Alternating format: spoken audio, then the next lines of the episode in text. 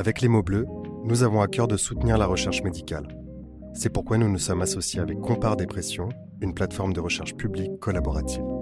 Si vous vivez ou avez vécu une dépression, nous vous invitons à vous inscrire sur compare.aphp.fr pour faire avancer la recherche. Retrouvez le lien dans la description de cet épisode. Merci.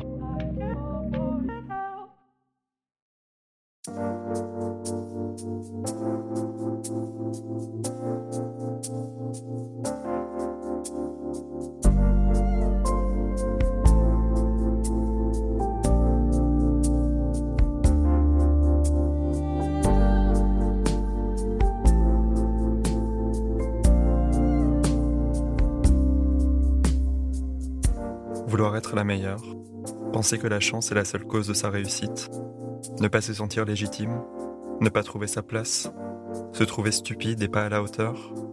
On dit souvent que le mieux est l'ennemi du bien. Le mieux peut parfois aussi s'avérer être l'ennemi du bien-être.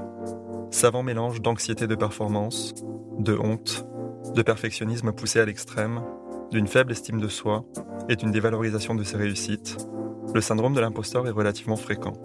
Il touche notamment beaucoup d'étudiants et en réalité plus de 60% de la population à un moment ou l'autre de la vie.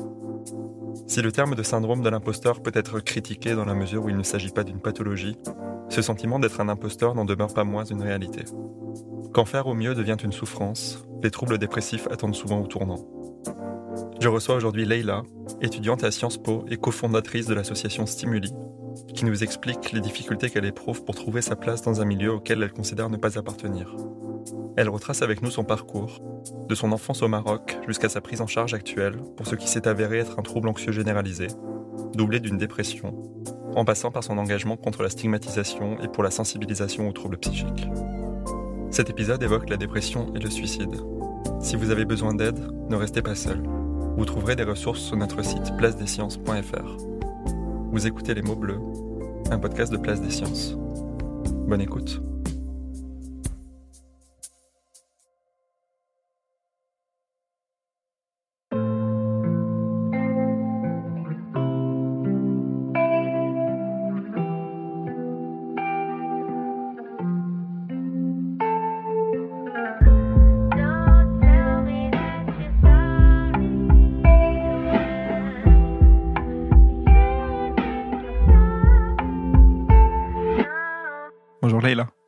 Bonjour Michael. Merci de t'être proposé pour participer à ce euh, podcast. Merci à toi. Euh, comme moi, euh, tu considères que la santé mentale est un sujet très important dont on parle beaucoup trop peu et qui a tendance à être très stigmatisé dans notre société.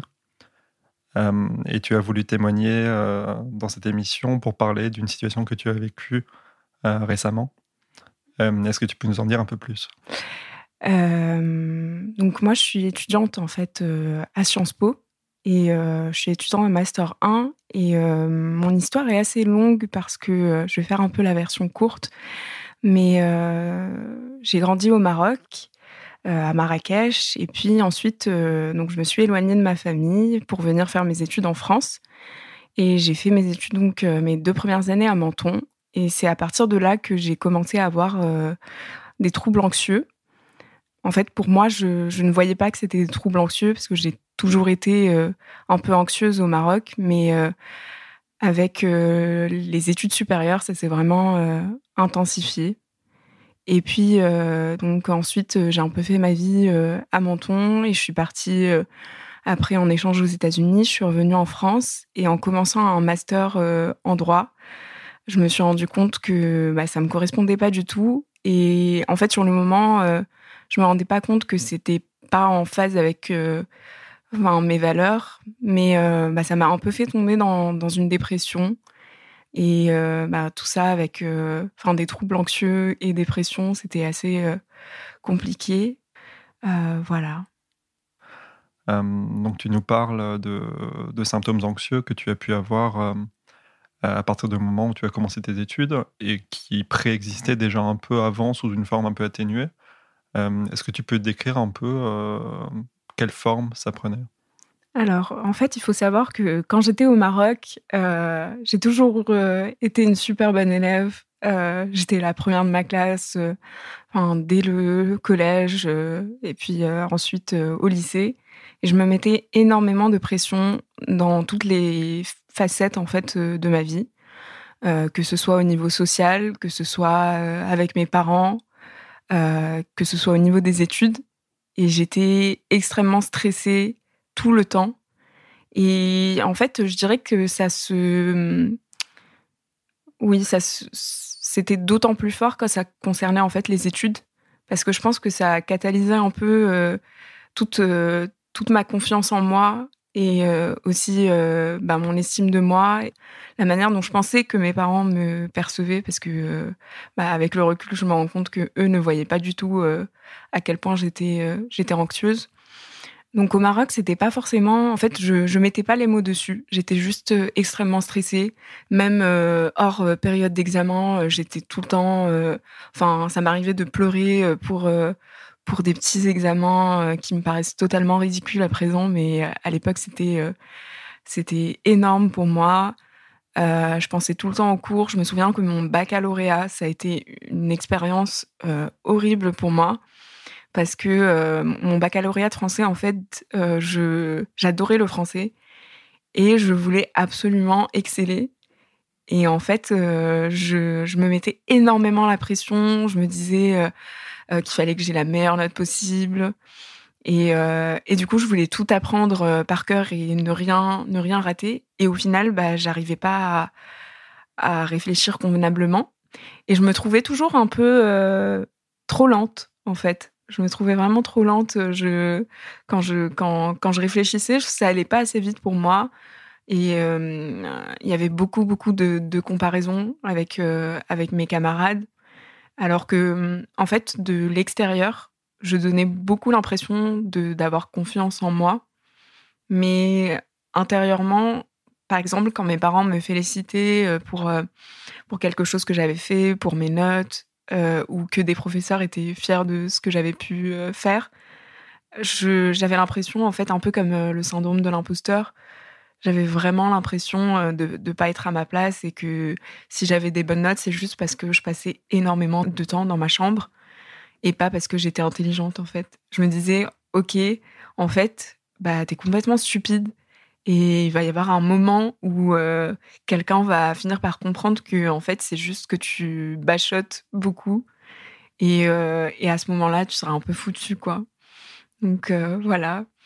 Après sur sur un peu plus tard dans, dans ma vie, en fait à Menton quand je suis arrivée à Sciences Po, il faut savoir que moi, je suis arrivée à Sciences Po donc par la procédure internationale. Il y a deux procédures à Sciences Po. Il y a une procédure par concours une procédure internationale.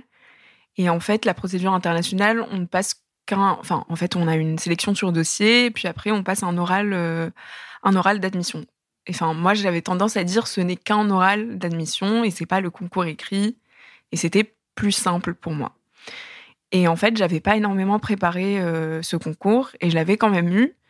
Et du coup, je, je me sentais pas légitime. Et quand je suis arrivée à Sciences Po, euh, donc sur le campus de Menton dans le sud, je, me suis retrouvée à me dire mais euh, mais en fait je comprends même pas ce qui était très honteux pour très honteux pour moi la différence entre la gauche et la droite euh, je comprenais pas de quoi est-ce qu'on parlait quand on parlait de politique en général enfin tous les partis moi c'était super flou pour moi et je me disais mais quand même t'es enfin je veux dire t'es à Sciences Po quoi donc faut que tu le saches et je me mettais énormément à la pression et beaucoup de conversations en fait tournaient autour de ça à Sciences Po. Et les premières années, on voulait tous un peu montrer ce qu'on savait, ce qu'on savait pas, et on, on cherchait à se, mettre, à se mettre en valeur et à trouver un peu sa place. Et j'avais extrêmement peur. Et en fait, c'était tout le temps ça. J'attendais le moment où on allait euh, me dire en fait, qu'est-ce que tu fais là et qu'est-ce qui se passe? Enfin, Pourquoi tu es avec nous?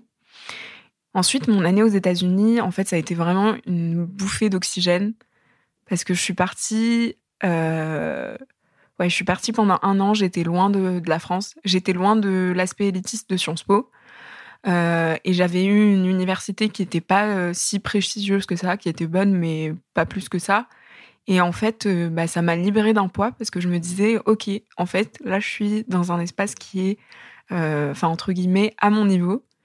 Et du coup, je me disais que vraiment, là, j'étais à ma place et qu'il n'y aurait pas de souci. Et en fait, en me disant ça, bah, ça s'est super bien passé. Et puis ensuite, il y a eu le retour à Paris. Et euh, en fait, dès, euh, mai, je commençais à me dire, oh, ça va être horrible, je vais revenir à Sciences Po, je vais être super stressée tout le temps, euh, je vais pas être à la hauteur. Puis je savais que j'allais entrer en master de droit à Sciences Po, et c'est un master qui est très, euh, très demandant. Euh, et je me disais, je suis pas du tout euh, à la hauteur pour ce master. donc voilà, et c'était, ouais, c'était des pleurs toutes les semaines. Et puis petit à petit, les pleurs, c'était devenu des appels à mes parents pour bah, tout simplement me plaindre et pleurer. Et puis ensuite, des appels à mes parents pour me plaindre à pleurer bah, c'est ma mère qui est venue, en fait, tout simplement à Paris pour, euh, pour rester avec moi un peu. Et puis ensuite, euh, en fait, j'ai eu une sorte de, de déconnexion totale euh, où je j'arrivais plus du tout à étudier. J'étais, enfin, j'étais complètement amorphe et je, et je me renfermais beaucoup, surtout sur moi-même. Donc voilà, pour l'anxiété, c'est pas pas une partie de bonheur, mais je dirais que quand même, je suis contente d'être passée par là.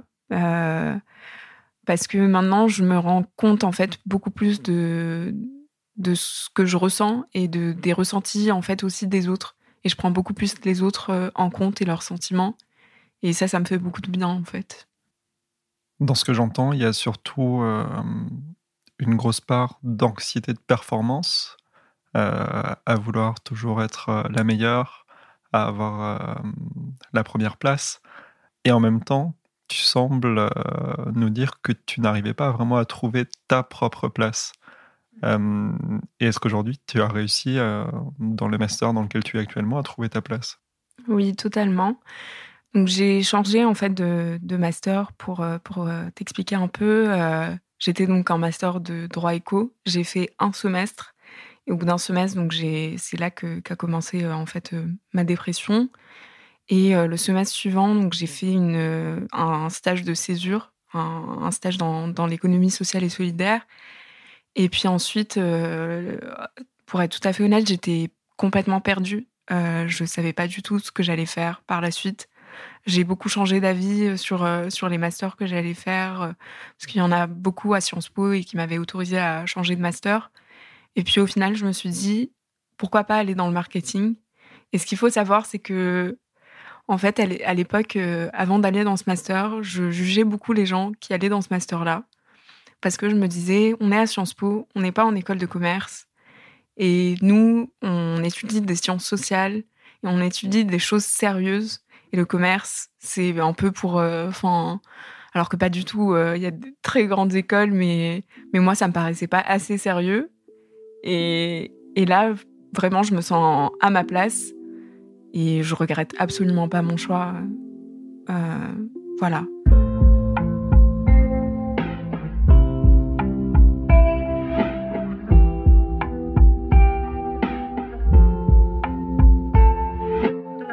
Niveau de tes euh, symptômes anxieux, tu évoques des, crises de pleurs, euh, des manifestations anxieuses sous forme de plainte auprès de ton entourage. Est-ce que tu as aussi eu des, manifestations physiques? Alors, totalement. Et c'est très bien que tu en parles parce que souvent les gens n'en parlent pas suffisamment. Euh, moi, pour ma part, ça a commencé en fait, euh, en fait là où j'ai vraiment compris que j'étais extrêmement anxieuse, c'est justement le moment où ça a basculé de, l'anxiété un peu, euh, disons, légère à une anxiété où, en fait, j'avais des insomnies, du trouble du sommeil, euh, je me levais plusieurs fois au milieu de la nuit. Euh, j'arrivais pas à me rendormir. En général, l'endormissement le soir était très rapide, mais ensuite je me réveillais super tôt. Et surtout pendant ma, dépression, en fait, c'était. J'avais juste envie de, dormir tout le temps, en fait. Et c'était juste impossible de, de, de dormir. Et après, euh, de l'autre côté, j'avais aussi, euh, j'ai commencé à avoir en fait des troubles du comportement alimentaire, euh, même si je je sais pas totalement, enfin, oui, on peut parler de troubles du comportement alimentaire parce que j'ai un peu du mal avec encore cette terminologie. En fait, j'avais plusieurs phases. Quand j'étais à Menton, je quand ça n'allait pas, je ne mangeais plus. C'est-à-dire, je pouvais rester toute la journée en mangeant. Euh, enfin, en plus, quand je mangeais, je mangeais n'importe quoi. Je mangeais des, bâtonnets de surimi parce que ça me faisait plaisir. Enfin, si on peut parler de plaisir, mais voilà. Et puis ensuite, euh, quand je suis arrivée à Paris, euh, c'était un peu plus à l'inverse, où j'avais, dès que j'étais stressée, je mangeais parce que manger, ça permettait de de ne pas penser en fait et de penser à ce qu'on est en train de manger et juste de ressentir en fait un minimum de plaisir parce que j'adore manger donc euh, donc euh, ça me faisait énormément de bien. Et j'ai eu euh, petite anecdote je passais tout mon temps à manger des surgelés picards parce que j'étais incapable de cuisiner. Et donc je connais vraiment là toutes les recettes picards sur le bout des doigts donc, donc voilà. Mais sinon, j'ai eu aussi récemment, enfin, c'était plus vraiment sentir l'anxiété physiquement, avec une boule dans la gorge, avec. je dirais pas que c'est des, des, crises d'angoisse parce que, enfin, je pense que j'irai pas jusque là, mais c'était plus. je me, je me sentais un peu opprimée et puis enfin des pensées qui tournaient beaucoup en boucle voilà.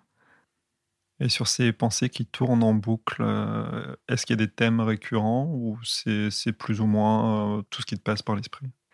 Bah, je dirais que à l'époque, en fait, quand, quand j'ai commencé ma dépression, en fait, ça a commencé justement par des idées euh, qui tournaient en boucle, parce que je me sentais pas à ma place en droit éco, et je me, commençais à me dire, je vais pas réussir, ça va être trop compliqué, je suis complètement débile.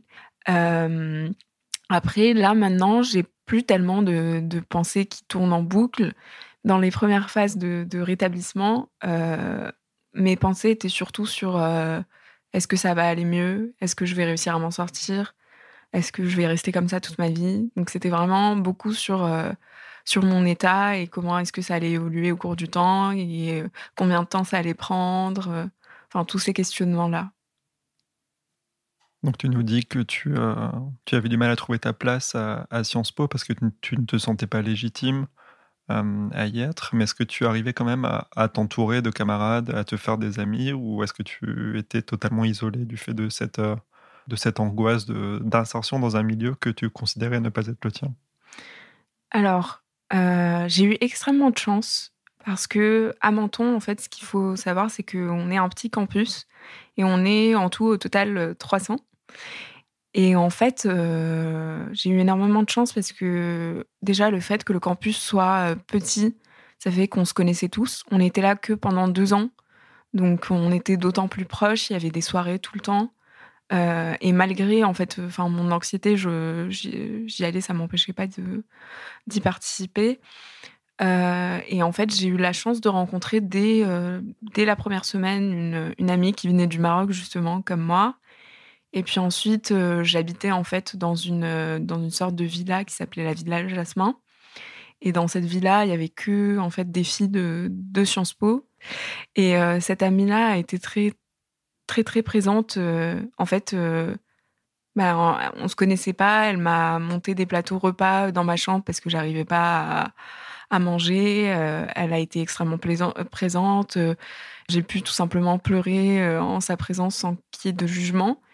Et puis, je me suis fait un groupe euh, d'amis, en fait, euh, avec lesquels je suis toujours euh, très proche aujourd'hui et qui ont été très présentes quand je suis arrivée sur, sur Paris et que j'ai eu, j'ai eu de nouveau des problèmes d'anxiété, de dépression.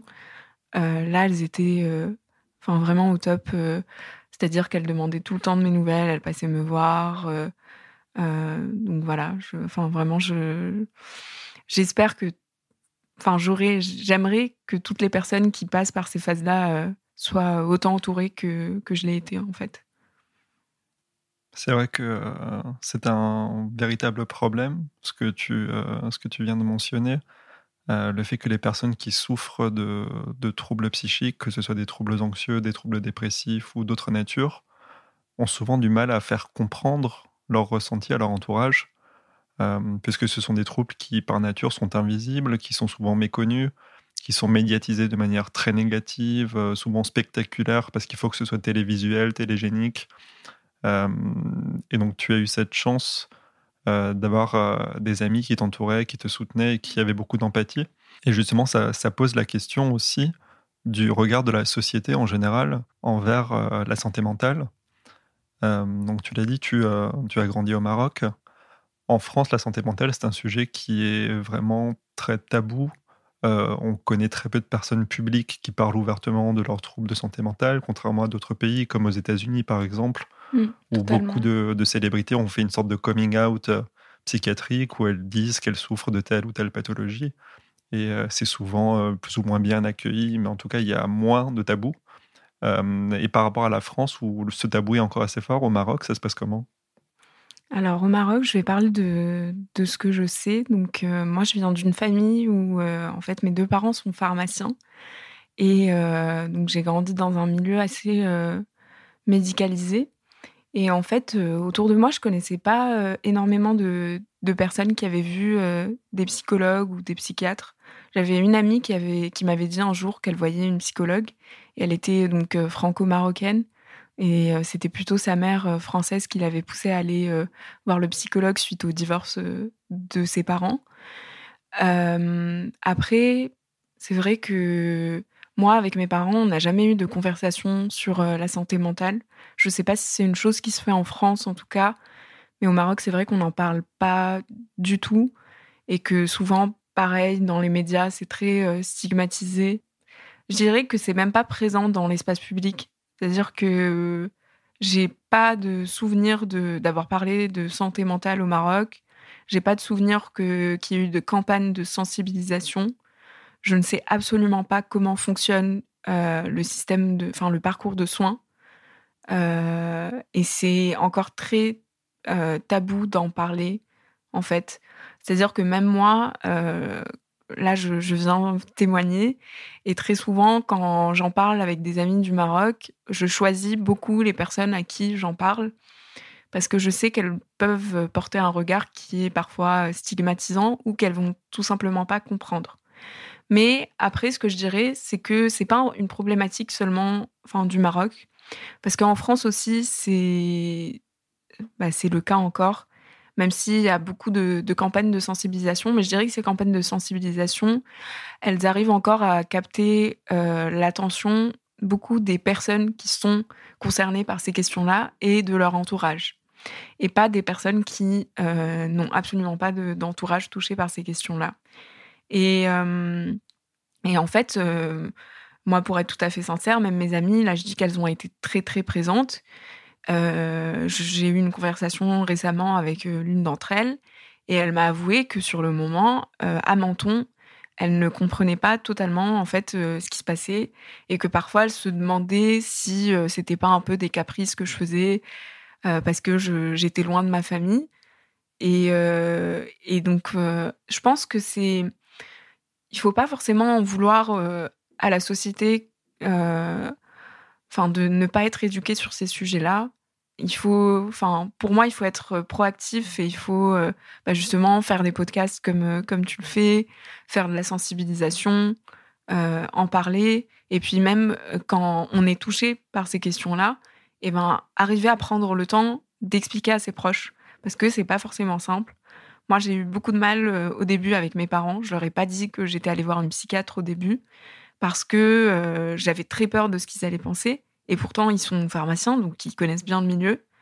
Mais quand je leur parlais, en fait, euh, je, quand je leur ai parlé, je, me suis rendu compte que qu'ils n'avaient pas tellement de préjugés, en fait, et que c'était beaucoup moi qui m'auto-stigmatisais. Et ça, c'est aussi un, un grand problème l'auto-stigmatisation. On se dit, mais on va penser ça de moi parce que euh, j'ai un diagnostic et, voilà. Et, euh, et, si je peux aussi dire autre chose, c'est que, euh, en fait, le diagnostic, c'est important, mais très souvent, on s'enferme dans des cases quand on, quand on nous parle de, ce diagnostic-là, et on s'auto-stigmatise soi-même, et on s'enferme, et on, en fait, on empêche un peu euh, notre euh, rétablissement euh, à travers ces, diagnostics.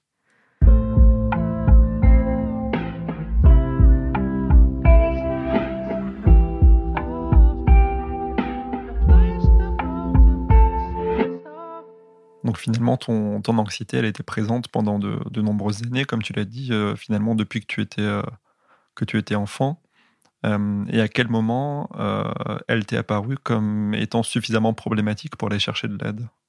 Je suis pas totalement allée chercher de l'aide au début parce que je ne me rendais pas compte forcément du problème. Euh, c'est-à-dire que au début, ce qui s'est passé, c'est que j'étais euh, j'étais en master de droit et euh, en fait, j'ai commencé très très tôt à m'enfermer, à m'isoler. J'étais complètement angoissée par enfin un anniversaire euh, dont on parlait, euh, je me disais je vais perdre deux heures de ma vie euh, et il va me falloir 30 minutes de transport et 30 minutes aller, 30 minutes retour et voilà. Et, et en fait, je me suis rendu compte petit à petit en fait, c'est-à-dire que j'étais devenue très stricte sur sur le temps.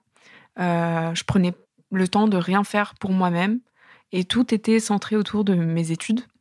Et en fait, je, par exemple, je, me souviens qu'entre chez moi et euh, ma station de métro, j'avais 7 minutes. Et bien, ces 7 minutes, c'était des 7 minutes que je mettais à profit pour euh, un peu réciter dans ma tête ce que j'avais appris. Et, euh, et, pareil, dans le métro, je me disais, bah, je pourrais lire, je pourrais lire un livre et, et je, ne me laissais pas du tout souffler. Et puis ensuite, ce qui s'est passé, c'est que j'ai un peu, en fait, petit à petit, donc à force de pas sortir, de pas s'oxygéner, bah, j'ai commencé à vraiment euh, ne pas. Euh, j'arrivais plus du tout à réfléchir en fait. J'ai eu. Euh, je, me souviens là où j'ai complètement. Enfin, je, me suis dit, mais là, tu commences à craquer. C'est quand j'avais un cours d'espagnol et j'avais un exposé d'espagnol sur un truc. Enfin, vraiment, tu fais des recherches en deux minutes et tu as ton exposé d'espagnol. Et euh, j'étais incapable de le faire, j'arrivais pas à comprendre ce que je lisais. C'était des trucs tout simples. Et je me souviens qu'à ce moment-là, il y avait, ma mère qui était venue et je me suis mise à pleurer. J'arrêtais pas de pleurer toute, euh, la journée. Et j'ai fini par euh, vraiment m'effondrer en larmes. Et elle m'a dit non, là c'est bon, ça suffit. arrête, arrête de pleurer et, et calme-toi. Et c'est pas grave, c'est que, c'est que tes études. Et à partir de ce moment-là, bah, j'ai dit à ma mère, écoute, euh, je pense que j'ai besoin d'aller voir quelqu'un parce que là, ça va pas du tout. Et euh, donc ma mère, en fait, elle était pas, on était en France, donc euh, elle, vit au Maroc et elle, enfin, elle connaissait personne en France, elle connaissait pas de psychologue, elle savait pas, enfin même l'univers de, des psychologues ou des psychiatres, elle connaissait pas du tout. Et donc, du coup, on l'a demandé à une de mes amies qui euh, connaissait quelqu'un qui avait vu un psy.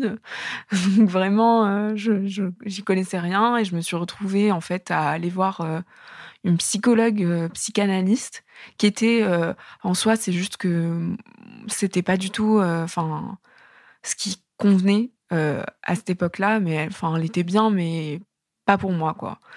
Et, euh, et j'ai quand même continué à la voir, en fait, parce que c'était la seule personne à qui je pouvais m'accrocher et qui m'écoutait me plaindre et j'avais légitimement le droit de me plaindre.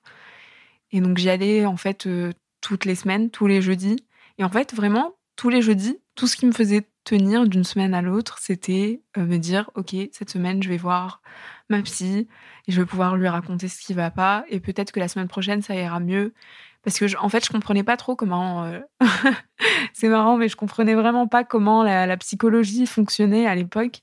Et du coup je me disais oui bon cette semaine ça va pas mais la semaine prochaine peut-être que ça ira mieux. Et peut-être que la semaine prochaine en lui parlant il y a quelque chose qui va se débloquer. Et j'avais un peu une vision très euh, mystique en fait de la psychologie où je me disais un peu baguette magique euh, elle va réussir à me débloquer ce qui va pas et puis, bah, le semestre est passé où moi, j'allais complètement comme un zombie en cours. Euh, j'écoutais absolument rien. Je faisais mine de prendre des notes pour, euh, pour donner le change aux profs, qui, euh, en soi, enfin, eux s'en moquaient un peu parce qu'ils venaient là pour, pour donner leur cours et, moi, je, je leur disais pas plus que ça, que ça n'allait pas. Et au final, il y a eu la fin du semestre, je suis rentrée au Maroc et donc là, mes parents ont vraiment vu que ça n'allait vraiment pas parce que je j'arrivais même pas suivre euh, les conversations en fait. Euh, et je, je, répétais tout le temps les mêmes choses. Et puis au final, je me suis retrouvée en fait euh, à revenir tout simplement en France pour faire mon semestre de césure. Et bah, il y a eu une semaine où je me suis dit, ok Leïla, là, ça ne va pas du tout. Je ne vais pas pouvoir tenir comme ça. Le stage, je ne vais pas pouvoir faire la comédie comme je faisais en cours. il va falloir que je travaille en fait et je suis incapable de travailler à l'heure actuelle. Et donc j'ai fini par me dire ok, il faut que je vois un psychiatre parce que je me suis dit ok là c'est pas un psychologue qu'il te faut. Là, je crois que c'est médical. Là, il y a un truc qui. À l'époque, j'étais un peu persuadée qu'il y avait quelque chose qui était biologiquement. Euh, enfin, qui avait capoté dans mon esprit. Et du coup, je me disais, bah, je vais aller voir un médecin et ça va, ça va se régler. Et j'ai pu avoir, euh, par le biais d'une connaissance, euh, le contact de, de ma psychiatre que, que je vois toujours actuellement. Et, et c'est à partir de là que j'ai vraiment pu poser un diagnostic, et que j'ai pu, euh, j'ai pu commencer à avancer en fait. Mais avant le diagnostic, euh, c'était très compliqué d'avancer. Et à partir de ce diagnostic, tu as bénéficié de quel type de prise en charge auprès de cette psychiatre? Ce qu'elle m'a dit, c'est que j'étais, euh, que j'avais un trouble anxieux généralisé et que petit à petit, ça s'était transformé en dépression. et en fait, dès le début, elle m'a conseillé de prendre des antidépresseurs et de faire de la psychothérapie. Et en fait, euh, moi, j'étais plutôt partante pour les antidépresseurs parce que je me disais que vraiment, il y avait quelque chose, enfin, je le sentais au plus profond de moi que la parole, ça ne suffirait pas et que j'avais vraiment besoin de quelque chose de, chimique qui rééquilibrait euh, mon organisme. Et euh, du coup, j'ai aussi fait de la psychothérapie avec elle parce qu'elle est psychiatre, psychothérapeute. Et ça, on n'en parle pas assez, je trouve. Parce qu'en en fait, il y a des psychiatres qui ne font pas psychothérapeute aussi. Et, euh, et, les gens ne le savent pas. Et du coup, ils vont voir des psychiatres qui vont juste leur prescrire euh, des médicaments. Et, pour moi, vraiment, les médicaments seuls, c'est juste, euh, enfin, c'est juste pas possible, quoi. C'est vrai que ce que tu dis, c'est ce qui est recommandé dans la littérature médicale, c'est qu'en général, pour traiter ce type de trouble, il faut à la fois une béquille d'urgence en général quand les troubles deviennent trop euh, pesants, qui, est, euh, qui peuvent être des, anxiolytiques ou des antidépresseurs selon la situation, mais qui doivent être accompagnés d'une psychothérapie de, soutien ou d'autres types qui peuvent agir plus sur, sur les symptômes en eux-mêmes, comme des thérapies comportementales et cognitives, qui peuvent être efficaces sur les troubles anxieux, sur les troubles dépressifs. Et du coup, le, type de psychothérapie qu'elle t'a proposé, c'était de, de quel type? Alors moi, ma psychiatre euh, a une approche plutôt intégrative. Euh, intégrative, pour, euh, pour expliquer un peu, c'est un peu une approche bah, centrée sur le patient, où le psychiatre va un peu piocher de différents courants de pensée, de différentes techniques pour s'adapter un peu aux besoins du patient. Et donc, elle avait plutôt cette approche-là. Et en fait, les séances chez le psychiatre, je ne savais pas du tout, mais c'est assez court en fait. ça, ça, dure un peu moins de 30 minutes, donc ce qui n'est pas non plus énorme. Mais je la voyais en fait toutes les semaines et ça m'a, ça m'a énormément aidé à avancer. Et en fait, c'était surtout comment est-ce qu'elle fonctionnait? C'était plus, elle me posait des questions auxquelles je ne pensais pas en fait. Et c'est surtout ça. Je sais que certaines de mes amies euh, ou de mes connaissances ont pu voir des psychiatres qui n'ont pas du tout la même méthodologie, euh, qui eux leur donnaient des exercices à faire entre les séances. Euh, moi, c'était pas du tout le cas. En fait, je me rendais pas bien compte que je changeais, mais en fait, à force de, se poser les bonnes questions, on finit par faire des choix. Et j'ai trouvé ça très adapté à, ma personne et à ma personnalité parce que, au final, j'aime pas qu'on m'impose des choses. Et j'aime bien prendre le temps de réfléchir et de, comprendre le pourquoi du comment, de, peser le pour et le contre. Et elle, elle m'a, elle m'a vraiment poussée vers ça. Et euh, enfin, moi, j'ai trouvé ça parfait pour moi.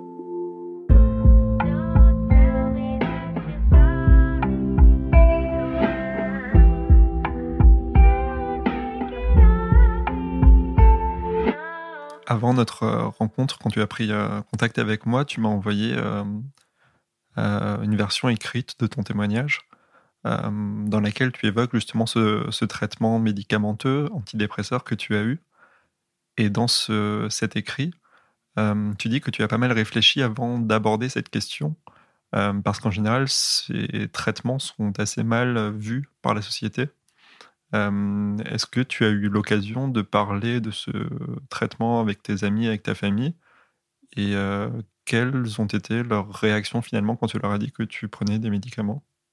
Alors moi j'ai eu beaucoup de chance aussi parce que mes parents sont pharmaciens encore une fois et, donc il m'a semblé très logique de leur en parler. D'abord pour avoir leur opinion, enfin avoir une seconde opinion que celle de, ma psychiatre. Et parce que aussi, je ne me voyais pas mentir à mes parents sur euh, ce qui était le cœur de leur métier.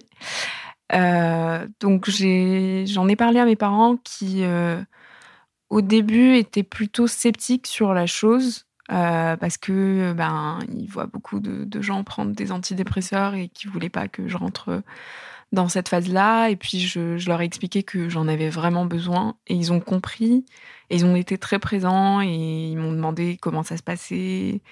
Euh, donc ça, c'était vraiment génial. Après, pour mes amis, j'en ai parlé à certains de mes amis. Euh, et je l'ai fait petit à petit. Je ne l'ai pas dit à tout le monde euh, en même temps. J'ai, à chaque fois que je trouvais le moment opportun, j'en parlais. Et en fait, euh, j'ai été plutôt agréablement surprise parce qu'au final, quand on en parle euh, tranquillement, bah, les gens accueillent plutôt bien la chose. Après, il faut savoir que j'ai un, enfin, j'ai un entourage très bienveillant et euh, j'ai pas du tout, enfin, d'amitié toxique ou voilà. Donc, donc ça a été plutôt bien, bien perçu. C'est plutôt, c'est plutôt du côté de de moi où ça a été. Euh, enfin, au début, en fait, je, je le prenais parce que j'en avais absolument besoin. Et finalement, quand tu commences, en fait, c'est le moment où tu commences à te sentir mieux, où tu as envie euh, un peu de. Bah, tu as envie de l'arrêter, tu te dis, ah, bah, c'est bon, euh, je commençais à aller trop bien et tout. là, à ce moment-là, je me suis dit que, que c'était peut-être c'était peut-être le moment d'en parler avec ma psychiatre pour pour voir un peu comment moi-même, en fait, je, percevais les antidépresseurs. Et, euh, et je pense que c'est très important de, de, parler de sa perception de la prise de médicaments et ce que ça implique pour nous. Parce que pour moi, c'était pas, euh, c'était pas si évident que ça de me dire euh, que je pouvais pas me débrouiller moi-même et que j'avais besoin d'une béquille pour, pour pouvoir, enfin, ouais, pour pouvoir avancer. Donc cette psychiatre, tu continues à la voir euh, encore aujourd'hui, tu nous as dit. Euh, mais est-ce que tu considères que tu vas mieux? Alors euh, oui, je vais mieux. mais je continue à la voir parce que tout simplement, je, je considère ça un peu plus comme du développement personnel. Euh, et puis aussi, je continue à l'avoir parce que je, je continue encore euh, mon traitement aujourd'hui. Et, euh, et j'ai encore une fois, je, je, pense que prendre des médicaments sans psychothérapie, c'est vraiment à proscrire, à bannir, voilà. mais oui, ça va beaucoup mieux. J'ai beaucoup moins de, ouais, j'ai, enfin, je suis sortie de cette phase de, de boucle de pensée et puis aussi, euh, enfin, ça m'arrive bien sûr d'avoir des moments où, ça va moins bien, mais je pense que c'est un peu comme tout le monde. On n'est pas, on n'est pas une ligne droite. On, fait des, petites vagues. Et euh, mais globalement, je, ça m'a pris un an quand même pour vraiment euh, commencer à me sentir mieux. Et pourtant, j'ai dit à plusieurs moments à ma psy que je voulais arrêter de la voir parce que je me sentais mieux mais en fait, euh, tous les deux mois, je, presque, je, commençais à lui dire ça. Mais en fait, tous les deux mois, j'allais mieux que les mois euh, précédents. Et donc, au final, je vois vraiment en fait euh, l'impact que cette psychiatre a eu sur ma vie. Et, et aujourd'hui, je, je continue à la voir parce que vraiment, je, en fait, je suis vraiment heureuse d'aller d'aller la voir et je le perçois plus comme je suis malade, donc j'ai besoin d'aller voir un médecin. Je le vois vraiment comme euh, bah, j'ai envie de prendre soin de ma santé mentale, donc je vais voir un psychiatre et, euh, et je lui parle de, de, ce qui se passe dans ma vie pour éviter aussi, euh, je sais qu'il y a des risques de, de rechute, et donc je fais très attention à ça. Et aussi, j'ai beaucoup à cœur enfin les questions de santé mentale, donc je, je fais attention. je le fais pas uniquement pour moi, mais je le fais aussi pour m'informer sur euh, et rester très sensible à, ces questions-là. Et donc tu nous dis que ces questions de santé mentale sont des questions qui te tiennent beaucoup à cœur. Euh, et dans ce cadre, tu as cofondé l'association Stimuli à Sciences Po. Euh, est-ce que tu peux nous dire de quoi il s'agit? Alors oui, euh, j'ai cofondé cette association en décembre 2020. Et en fait, ça tombait pile au moment où il, enfin, il y a eu donc le Covid et puis ensuite il a commencé à y avoir beaucoup de médiatisation des questions de santé mentale en milieu étudiant. Et en fait, c'était vraiment une coïncidence parce que j'avais commencé en fait par lancer un groupe sur Facebook euh, pour les étudiants de Sciences Po qui s'appelait Brisons ensemble le tabou de la santé, sur la santé mentale. Euh, et c'était un groupe où je partageais énormément de, de, de questionnements, de, de, références de livres à lire, par exemple, ou de podcasts ou de séries à regarder. Et j'avais aussi créé une petite newsletter que j'envoyais en fait aux gens qui se sentaient concernés par ce sujet-là. Et en fait, euh, j'avais beaucoup hésité à commencer en fait euh, Stimuli, euh, tout simplement parce que j'avais très peur de parler de santé mentale, dans sachant que en fait, j'ai comment dire, je ne suis pas encore rentrée dans le milieu professionnel totalement, et j'avais extrêmement peur que vis-à-vis de, de mes futurs recruteurs, voir santé mentale et cofondatrice d'une association sur la santé mentale, ce soit extrêmement stigmatisant. Et je me suis dit, alors, euh, je vais commencer par un groupe Facebook, c'est euh, assez intime. Et, euh, et au final, en fait, je, me suis beaucoup posé la question. J'ai beaucoup parlé à des professeurs à Sciences Po qui avaient chacun, en fait, leur avis. J'ai eu des avis très positifs comme des avis beaucoup plus prudents. Euh, et au final, euh, en fait, euh, j'ai fini par me dire, ok, si je ressens le besoin de faire, de créer cette association, ce n'est pas pour rien, et je sens que je peux faire de bonnes choses avec. Donc, il est temps de se lancer. Et donc, pour t'expliquer un peu ce qu'on fait chez Stimuli, donc on est une toute petite association en fait à Sciences Po. On n'a pas encore été déposé en loi 1901, on va le faire en été. et on est cinq personnes. Et euh, dans ce groupe de cinq personnes, ce qu'on fait, c'est qu'on cherche à sensibiliser les étudiants de Sciences Po et les étudiants de manière générale euh, aux questions de santé mentale. Et on le fait sur trois axes qui sont prévenir, orienter et informer. Et donc, euh, l'idée, c'est d'être, pour l'instant, vu qu'on est dans un contexte de distanciation sociale, très présent sur les réseaux sociaux. On fait beaucoup de contenu sur Instagram, euh, on essaye d'être présent sur Twitter et sur Facebook. Et euh, à travers notre site internet, on, cherche à vraiment parler de ces questions-là, partager euh, bah, des références, des podcasts, essayer d'interagir aussi avec, avec la communauté Instagram pour leur poser des questions, pour savoir ce qu'ils ne savent pas, ce qu'ils aimeraient savoir. Et en fait, idéalement, ce qu'on aimerait faire, c'est vraiment essayer de faire rentrer beaucoup plus ces questions de santé mentale dans la normalité à Sciences Po, parce que moi, c'est ce que j'ai connu en fait Sciences Po, donc je sais qu'il y a beaucoup de, enfin, il y a des associations autour de ça, mais je voulais vraiment quelque chose qui soit centré sur les étudiants et sur les étudiants plus précisément de d'écoles considérées comme prestigieuse et où c'est beaucoup plus tabou en fait de, de parler de santé mentale. Voilà. Donc du coup, comme tu le disais, on est dans une période où euh, les étudiants sont invités à suivre les cours majoritairement depuis, euh, depuis chez eux. Donc il y a très peu de présence euh, sur les campus, ce qui, ce qui est forcément défavorable pour le milieu associatif qui ne peut exister finalement que par des moyens numériques actuellement. Euh, est-ce que vous avez des projets euh, pour la rentrée de l'année prochaine quand les cours euh, pourront, on l'espère, reprendre en présentiel? Alors, dès à présent, ce qu'on cherche à faire, c'est déjà en ligne de créer des sortes d'événements. On, a fait un petit partenariat avec une plateforme de cercle de parole en ligne qui s'appelle Kalima. et donc, on cherche à justement introduire le concept de cercle de parole à Sciences Po. Euh, et donc euh, avoir euh, des médiateurs justement qui sont formés pour pour permettre aux, étudiants de venir s'exprimer sur des sujets qui leur tiennent à cœur avec d'autres étudiants de Sciences Po ou d'autres générations en fait. C'est très intergénérationnel. après, à la rentrée, ce qu'on aimerait faire, on a plusieurs projets.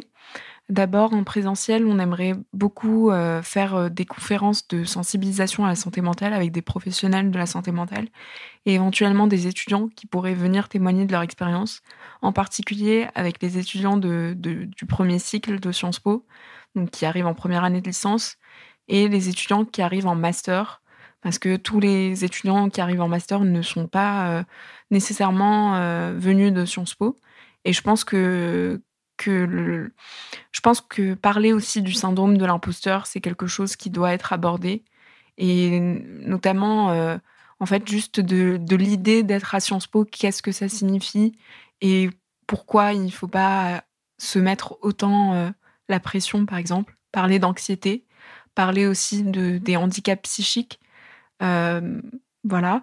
Et puis, j'aimerais beaucoup, en fait, cet été, travailler avec une consultante en, santé mentale pour euh, créer une sorte de brochure de d'outils en fait en santé mentale ou de comment dire un annuaire en, santé mentale.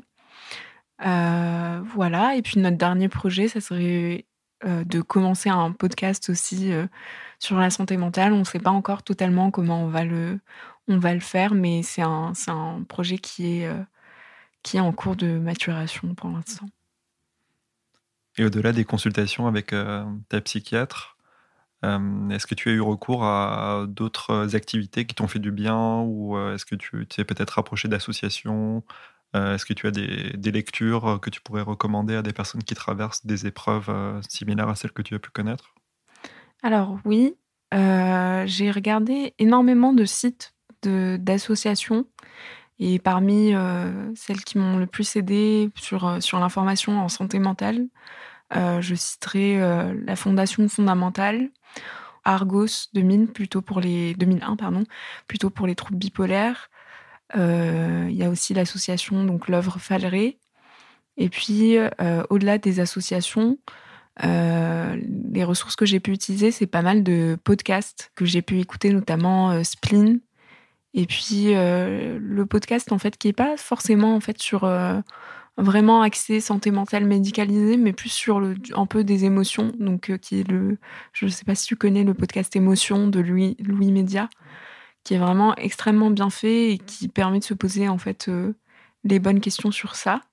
Et en ce moment, je suis en train de lire un livre qui s'appelle euh, donc euh, l'état d'urgence psychiatrique, qui a été réalisé par, euh, enfin écrit par euh, professeur Marion Leboyer, qui est la directrice de la Fondation fondamentale. Et, et c'est un livre vraiment que, que, je vous conseille de, de lire parce qu'il parle énormément de comment a été construit toute l'idée de sectorisation euh, en psychiatrie, ça parle aussi de la stigmatisation, de l'autostigmatisation et aussi de la stigmatisation que peuvent euh, subir le personnel soignant.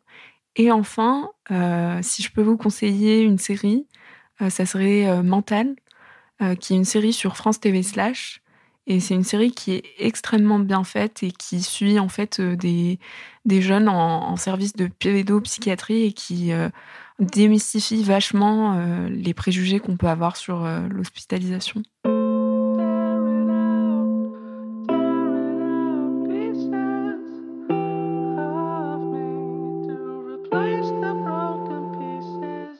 À titre euh, plus personnel, si tu devais te décrire en un mot, ce serait quoi? Si je devais me décrire en un mot, hmm. En ce moment, c'est pas pour me flatter, mais en ce moment, on me dit beaucoup que je suis un, petit soleil euh, parce que j'essaie justement de, diffuser des bonnes ondes autour de moi et je suis, euh, si je devais me décrire, ce serait le mot empathie et je l'ai euh, l'ai pas été toujours. En fait, ça a été, ça a été récemment en fait suite à mon à mon histoire que j'ai beaucoup développé toutes ces questions enfin de d'intelligence émotionnelle, d'empathie, d'écoute de l'autre, de compréhension de l'autre. Euh, voilà. Après ton master, est-ce que tu as déjà des, des projets professionnels ou c'est encore trop tôt pour y penser? Alors, euh, des projets professionnels. Donc moi, je suis en donc comme j'avais dit donc en master marketing et pour l'instant, je suis encore euh, commence mon stage de césure le semestre prochain. Et je suis plutôt en fait euh, intéressée par euh, les études marketing, donc en institut d'études, en recherche, enfin en, études qualitatives, euh, qui est plutôt en fait vraiment le pendant psychologie du consommateur qui, et comportement du consommateur qui m'intéresse énormément. mais après, je me pose beaucoup de questions sur, sur la recherche, et notamment la recherche en neurosciences et en sciences cognitives et comportementales c'est peut-être une voie qui m'intéresserait, mais je me mets pas trop de pression parce que c'est ce que j'ai eu tendance à faire euh, ces dernières années. Et je préfère me dire que, euh, bah, on a pu le voir avec le Covid, euh, tout n'est pas sûr et il faut avoir des projets, mais il faut être prêt à être capable de faire preuve de résilience si on si on n'arrive pas à atteindre ces projets-là et trouver un plan B en fait. Et tu mentionnes cette crise du Covid qu'on est en train de vivre depuis maintenant un peu plus d'un an. Euh, est-ce que ça a eu des répercussions sur, euh, sur, tes, sur tes troubles anxieux, sur ta dépression? Est-ce que ça, tu as ressenti une différence euh, à ce niveau-là? Je pense qu'on ne peut pas nier l'impact du Covid sur la santé mentale. qui qu'on soit, je pense que ça a eu un impact sur nous parce que ça a totalement changé notre vision du monde, notre relation aux autres aussi. Euh, mais après, personnellement, j'étais tellement plongée dans le, rétablissement de, de, ma dépression que j'ai pas senti en fait le Covid de, de, la même manière que, que les autres, je pense, parce que je, paradoxalement, je suis un peu en train de vivre les meilleurs moments de ma vie parce que je me sens enfin euh, vraiment euh, consciente de moi-même et, pas victime de, de mon anxiété. Et donc, je dirais que je suis pas, pas tant que ça impacté par le Covid. Euh, j'ai pas eu l'impression que ça ait augmenté mon anxiété. J'essaye quand même de voir des amis et même euh, avec le Covid, euh, je fais beaucoup plus de balades justement. Et ça, ça fait extrêmement du bien. Je conseille vraiment à tout le monde de, de faire ça, puisque c'est ce qu'on peut faire en ce moment. Et euh, justement, est-ce que tu aurais des, conseils d'activité à, à, donner qui, te font du bien au niveau, euh, au niveau mental? Alors, moi, ce que j'ai fait, j'ai acheté un petit carnet, en fait. Je l'avais acheté à la Fnac. Euh, ça s'appelle, euh, je, crois, 5. Euh, oh, je sais plus exactement, je crois 5 années d'écriture, peut-être. c'est un petit livre rouge et or. C'est un livre qui, chaque, chaque jour, en fait, te pose une, une, question à laquelle tu vas devoir répondre pendant 5 ans. Donc, euh, et tu peux voir au fil du temps en fait euh, l'évolution de, de tes questionnements et ça me fait beaucoup du bien de voir euh, la différence et l'évolution que, que j'ai pu vivre, les questionnements qui, qui, sont différents. Par exemple, j'avais écrit un moment, je crois la question du jour c'était qui, qui admirez-vous? Et j'avais j'avais écrit une chose du genre toutes les personnes qui arrivent à s'exprimer facilement en public. Et aujourd'hui, bah, j'ai beaucoup pris confiance en moi et j'arrive Enfin, j'ai absolument pas de mal à parler euh, en public, alors qu'avant, c'était un peu euh, une sorte de phobie où je commençais à trembler, euh, j'avais les mains moites avant de parler à l'oral.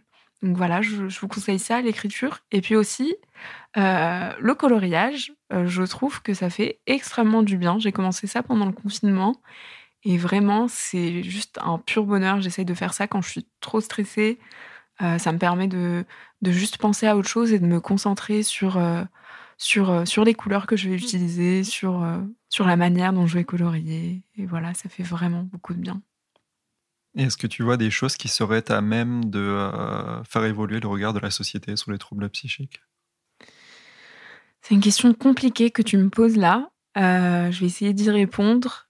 et c'est ce que j'essaye de faire en fait au travers de, de mon association. L'idée, c'est vraiment d'essayer de, parler de plus en plus de ces questions-là et de normaliser la chose au même titre qu'une autre maladie quand il s'agit de maladie, parce que la santé mentale, c'est pas que euh, les maladies, c'est pas que les troubles psychiques, c'est pas que le diagnostic, c'est aussi tout simplement trouver son équilibre euh, au quotidien. Donc je dirais euh, vraiment commencer à en parler en public, commencer comme, je, comme on le fait là à à en discuter, à parler vraiment de, de ce qu'on ressent. Euh, aussi viser les bons publics, voir quels sont en fait les publics qui sont concernés par ces questions-là. Pourquoi est-ce que je m'intéresse vraiment aux jeunes? Donc, bien sûr, évidemment, parce que je suis jeune, parce que j'ai été touchée quand je suis jeune, jeune. mais c'est surtout parce que j'ai lu en fait que euh, euh, la majorité des troubles psychiques arrivent entre le début de début fin de l'adolescence et et ses 25 ans et que je me suis dit que c'était tout simplement scandaleux que cette information, bah, je la prenne euh, seulement à 23 ans parce que j'ai vécu une dépression et que tout le monde devrait être au courant de, ces chiffres-là. Et enfin, euh, j'essaye euh, justement de, partager beaucoup de campagnes de, sensibilisation autour de, la santé mentale. et si je peux vous en conseiller une, ça serait d'aller voir la campagne de sensibilisation de 2018 de la Fondation Pierre Deniker qui s'appelle euh, Et toi, ça va? C'est un court métrage de 10 minutes qui parle de la dépression et vraiment il est extrêmement bien fait et ça parle à la fois de euh, du sentiment en fait de, de, la personne mais aussi de l'entourage. Euh, voilà. Est-ce que tu as un message d'espoir à faire passer à ceux qui traversent une mauvaise passe sur le plan de, de leur bien-être mental? Totalement. Euh, parce que d'abord, c'est quelque chose que j'aurais voulu entendre en fait euh, quand moi-même j'étais passée par là. C'est peut-être un peu cliché de dire ça, mais moi, c'est quelque chose que ma mère me répétait énormément, c'est qu'il y a toujours une lumière au bout du tunnel et que quoi qu'on croit, c'est un peu cette petite image où on a une grande feuille blanche et on a un point noir. Et en fait, notre vie, c'est toute, euh, toute cette feuille blanche-là. Et le point noir, c'est le moment bah, de malheur qu'on passe euh, à ce moment-là. Et en fait, surtout, euh, dites-vous que cette expérience que vous allez vivre, vous ne la vivez pas pour rien et qu'elle va vous, va vous apporter énormément de confiance en vous et d'estime de, vous, même si c'est compliqué euh, de, de, le vivre. Et est-ce que tu as des projets personnels dont tu as envie de nous faire part? Alors oui, en ce moment, je me pose beaucoup des questions sur le bénévolat. Euh, notamment dans le, dans le secteur de la santé et plus particulièrement dans le secteur de la santé mentale. Mais euh, je ne sais pas totalement si je suis prête en fait à être confrontée à ça, euh, moi-même étant passée par là, et je ne sais pas à quel point je pourrais je pourrais être utile en fait à, des patients ou à des personnes qui passent par des, des moments de crise, n'étant pas moi-même dans, dans, le milieu médical. Euh, ce qui me permet de, de, parler justement de, ce concept de père aidance qui n'est pas encore euh, très connu en fait euh, en France, voire pas du tout, et qui, qui se développe beaucoup en fait plutôt aux États-Unis, dans, dans, le monde anglo-saxon. Et, et, moi, je, je, crois beaucoup en, en cette théorie de la pérédance, même si j'ai l'impression que dans le milieu médical, on est très réticent à l'idée euh, que des patients ou des personnes qui soient passées justement par la dépression viennent aider euh, d'autres personnes qui vivent ces moments compliqués. Euh, mais c'est un sujet qui est abordé aussi dans, dans la série Mentale dont je vous ai parlé. dans la saison 2, il commence vraiment à, à aborder en fait ça à travers un personnage. Et je pense que c'est très intéressant. Donc voilà, je ne sais pas trop si je, si je veux vraiment m'impliquer dans le bénévolat, parce que je ne sais pas si mentalement je suis prête à le faire. Mais c'est un sujet qui, qui m'importe beaucoup, parce que j'ai envie de, de donner à, à ce milieu-là, aux, aux, associations qui contribuent vraiment à, bah, à, aider les patients, à aider à lutter contre la stigmatisation et contre l'autostigmatisation.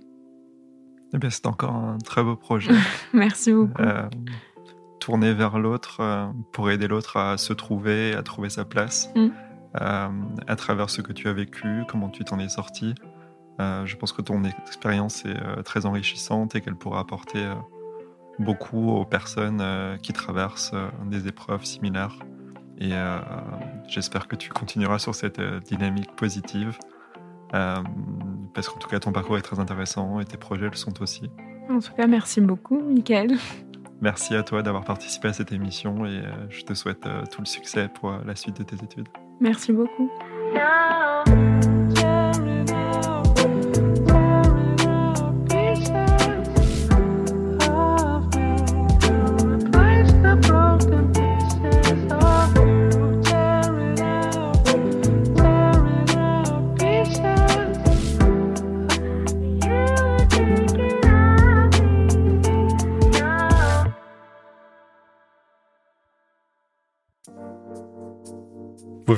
Les mots bleus, un podcast de Place des Sciences.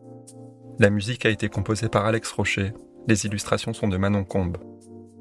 Si vous souhaitez partager votre expérience avec nous, vous pouvez nous écrire à podcast.placedesciences.fr. Si cet épisode vous a plu, n'oubliez pas de vous abonner et de nous laisser des étoiles sur votre plateforme d'écoute préférée. Encore une fois, si vous vous reconnaissez dans un témoignage ou ressentez un mal-être psychique et avez besoin d'en parler, n'hésitez pas à consulter un professionnel ou à vous rapprocher des associations de patients. Des ressources sont également disponibles sur notre site placedesciences.fr. Merci encore et à très bientôt.